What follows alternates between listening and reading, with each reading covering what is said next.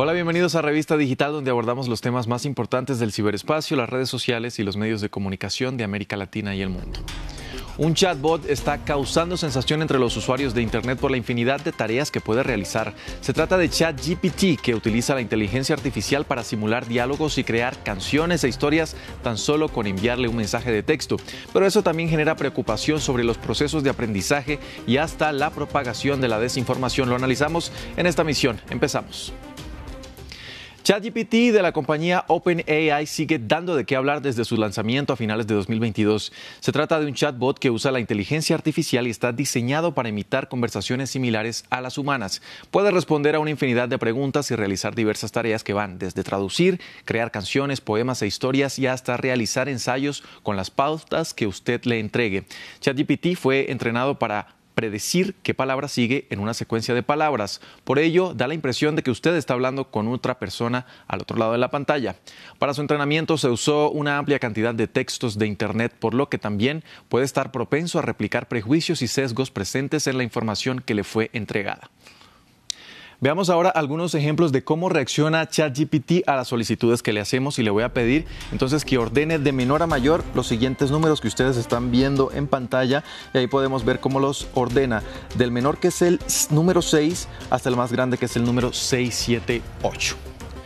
Ahora le voy a pedir algo más original, le voy a pedir que produzca una historia descabellada, le voy a pedir que escriba en 30 palabras la historia de una máquina que aprendió a presentar noticias en France 24 y ahí lo pueden ver cómo está eh, relatando la historia con las pautas que le di.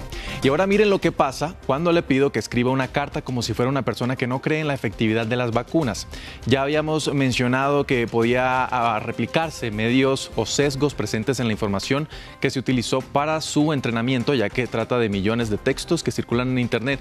Miren, por ejemplo, que cita retóricas típicas de los antivacunas como son la efectividad y la seguridad y también pues los posibles efectos secundarios. Aquí cabe resaltar que todas las vacunas que han sido aprobadas por las autoridades sanitarias no solo son efectivas, sino que también son seguras.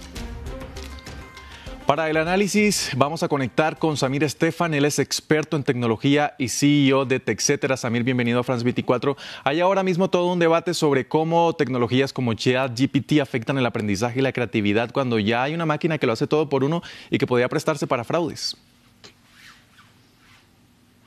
Sí, yo creo que ese es el debate más grande que tenemos en este momento, pero no es un debate nuevo. O sea, este debate lo tuvimos cuando apareció el Internet.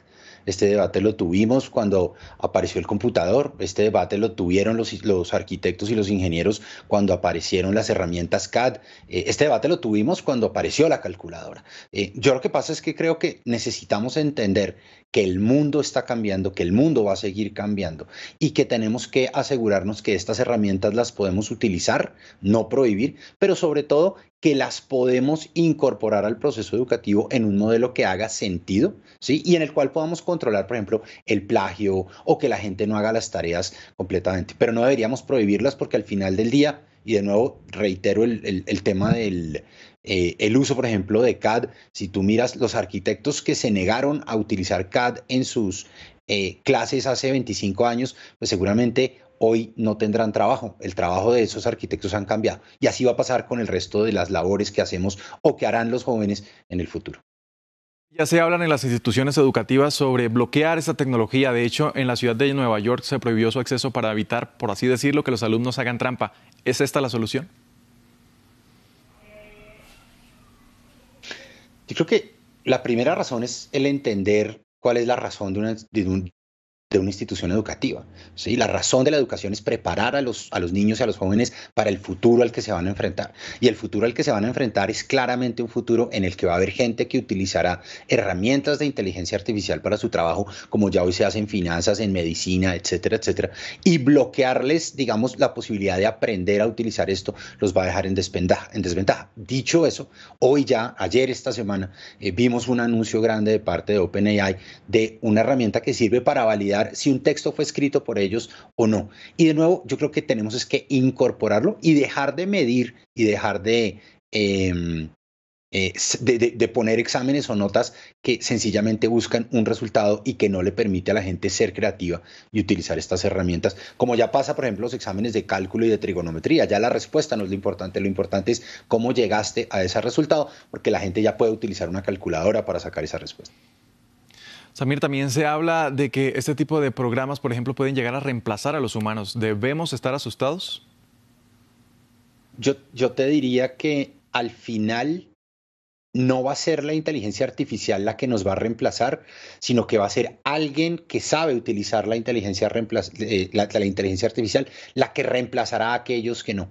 Hoy lo vemos, y te pongo un ejemplo grande, por ejemplo, en detección de cáncer. Hoy en día son más aquellos médicos que que no saben utilizar la inteligencia artificial y que no tienen acceso a esos algoritmos que aquellos que sí, pero estamos viendo mejores resultados de aquellos que utilizan eh, su conocimiento mezclado a la capacidad de inteligencia artificial. Aquí va a pasar lo mismo, digamos, el reto y el susto que hay es que esto le está pegando a más actividades, nos está pegando a periodistas, a bloggers, a estudiantes, a escritores, etcétera, etcétera. Entonces ya la gente lo ve un poco más cerca, pero el camino natural de herramientas como estas es que se incorporen y que la gente aprenda a utilizarlas para ser más productivos en la labor que eh, cada uno de ellos em, realice.